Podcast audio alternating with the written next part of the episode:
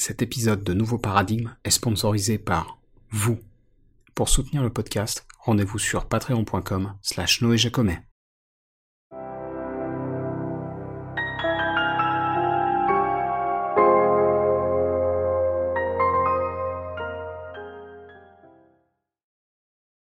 Salut à toutes et à tous, je m'appelle Noé Jacomet et je suis le créateur de Nouveau Paradigme, le podcast qui explore les différents courants de pensée qui parcourent notre société, sans tabou et sans préjugés. Alors l'épisode d'aujourd'hui est un peu spécial parce que il s'agit avant tout de faire un premier bilan des précédents et du sens que je mets derrière ce projet. Et du coup, l'épisode sera axé sur deux parties. La première est liée à mes références, dont certaines que j'ai déjà pu mentionner ici. Et la seconde partie traitera de mon parcours idéologique personnel, de ce qui motive ma démarche et donc du sens du projet qui anime Nouveau Paradigme.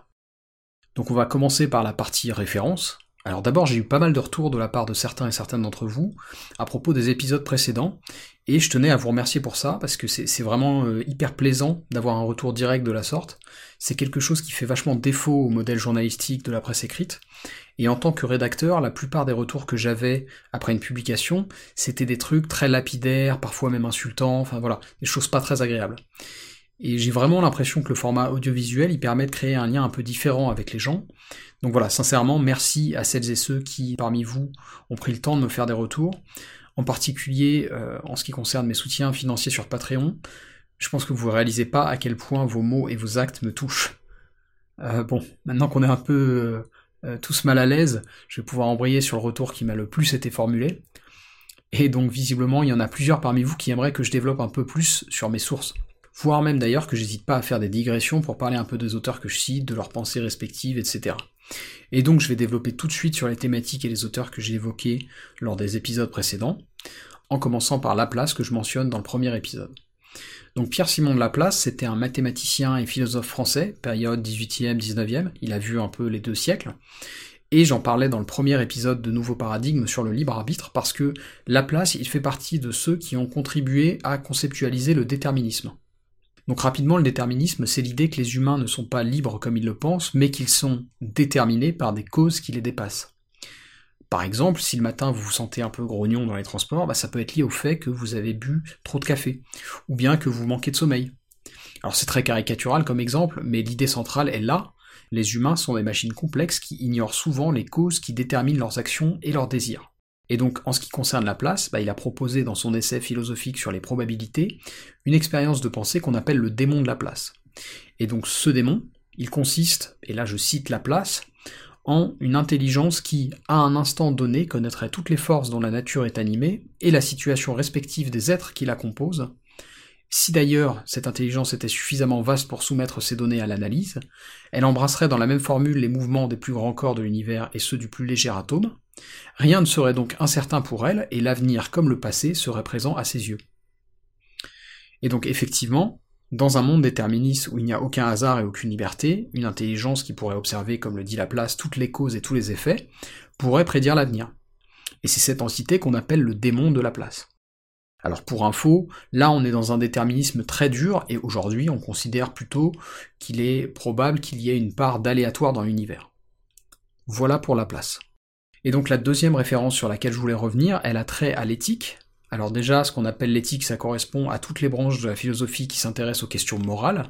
Pour prendre un exemple très simple, vous avez peut-être déjà vu en ligne ces tests qui proposent de faire des choix drastiques pour déterminer par exemple s'il vaut mieux sauver une personne ou deux animaux de compagnie, s'il vaut mieux sauver un vieillard ou un jeune, etc. Eh bien tout ça, ce sont des questions de philosophie morale, autrement dit d'éthique. Et donc, dans les deux premiers épisodes, j'ai opposé deux positions liées à ce champ spécifique de la philo. Ces positions, ce sont le réalisme et le relativisme. Commençons par le relativisme. Les partisans du relativisme moral y défendent l'idée qu'en éthique, on ne peut pas préjuger d'un acte ou d'une pratique, parce que sa légitimité dépend essentiellement du contexte qui l'entoure. Et donc vous l'aurez compris, le relativisme il s'inscrit en porte-à-faux de la notion d'universalisme, puisqu'il récuse l'idée qu'on puisse émettre des jugements moraux applicables à toutes les cultures. Par exemple, pour un relativiste, si le voile intégral n'est pas défendable en Occident, ça ne veut pas dire pour autant qu'il n'est pas défendable en Arabie Saoudite par exemple, puisque pour les relativistes, le voile a, dans la culture en question, une légitimité contextuelle. Et donc, au contraire, le réalisme moral défend l'idée que l'éthique, finalement, c'est un peu analogue à la médecine, et que donc on peut juger d'une pratique ou d'un acte en fonction des effets qu'il produit sur les personnes ou les populations affectées, quelle que soit leur culture. Je vais vous donner un exemple pour filer la métaphore médicale. Pour les réalistes moraux, de la même manière qu'un cancer reste un cancer dans une communauté pré-scientifique qui n'aurait pas accès à la médecine, eh bien une pratique morale répréhensible reste répréhensible même si collectivement les individus n'en ont pas conscience. Alors pour ce qui est des références, même s'il ne se revendiquait pas explicitement comme relativiste, le philosophe écossais du XVIIe siècle David Hume a une influence majeure pour ce courant, notamment à travers le concept qu'on appelle la guillotine de Hume. Alors pour résumer cette proposition de Hume, je vais reprendre la formule du philosophe Raymond Boudon. Aucun raisonnement à l'indicatif ne peut engendrer une conclusion à l'impératif. L'idée donc c'est qu'on ne peut pas partir d'un constat factuel, à savoir que quelque chose est X, et d'en conclure qu'en conséquence il faudrait Y. Et donc si on dit par exemple que la musique adoucit les mœurs, eh bien on ne peut pas en conclure qu'il faut écouter de la musique, puisqu'il y a un saut dans le raisonnement qui implique un biais, en l'occurrence qu'il est universellement préférable d'adoucir les mœurs. Et donc la guillotine de Hume, elle est très populaire chez les relativistes, mais elle a quand même aussi ses critiques, notamment un philosophe américain dont je vous ai déjà parlé, qui s'appelle Sam Harris.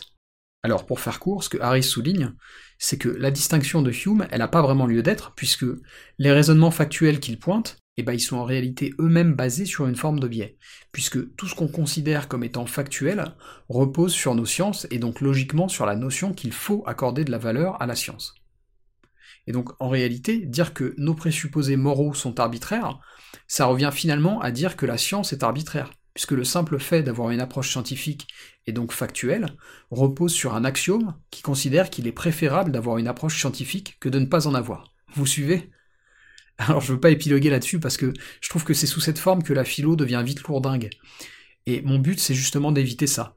Mais ce qu'il faut retenir, c'est qu'un relativiste se refusera toujours à juger une pratique qui est extérieure à sa propre culture, alors qu'un réaliste considère qu'on peut en juger et qu'on peut atteindre une morale universelle. Voilà donc pour ces deux références, j'espère que ces précisions vous auront permis d'y voir un peu plus clair, et donc maintenant on va passer à la seconde partie. Comme je vous l'ai dit dans l'intro, je pense que c'est important de vous parler brièvement de mon parcours, pas parce qu'il est spécialement passionnant en soi, mais parce qu'il permet de comprendre le sens du projet et ce que je mets derrière ce podcast. Alors rassurez-vous, je vais faire court sur la partie biographique.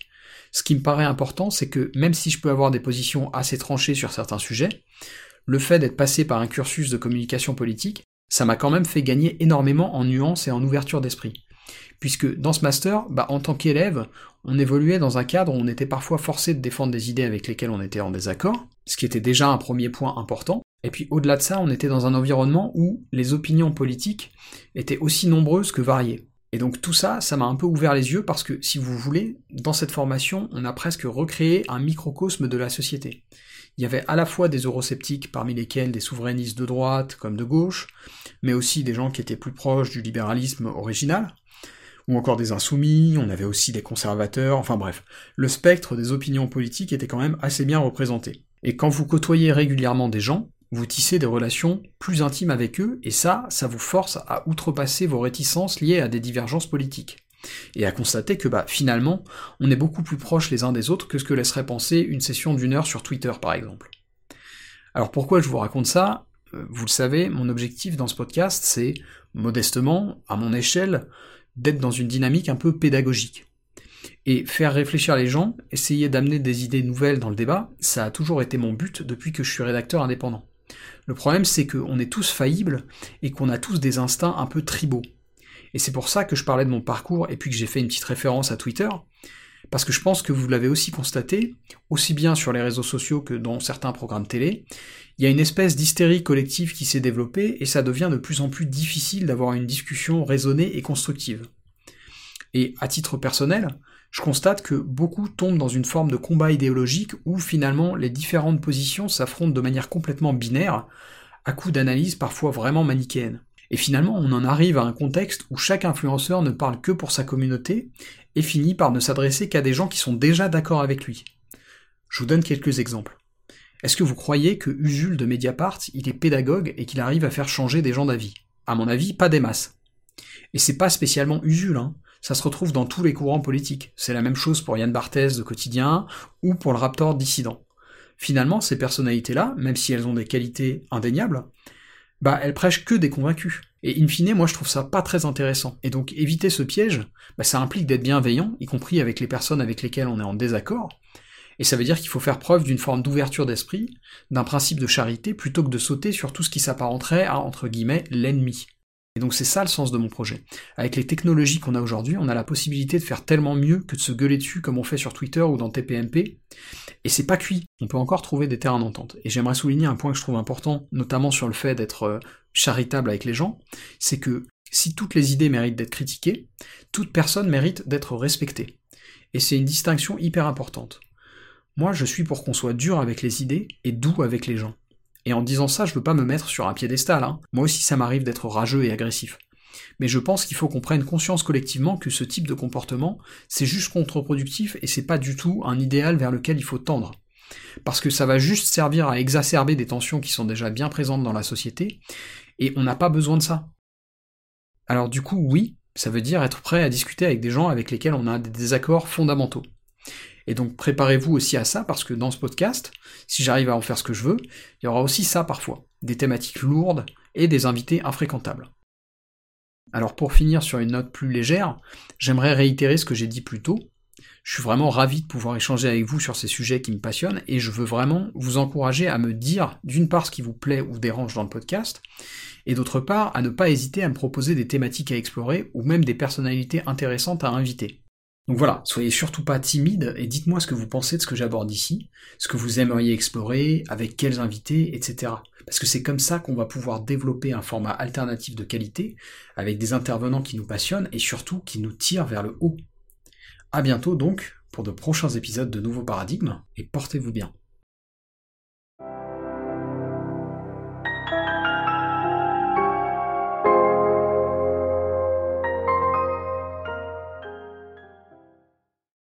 Ce podcast vous paraît utile ou intéressant, il y a plusieurs façons de le soutenir.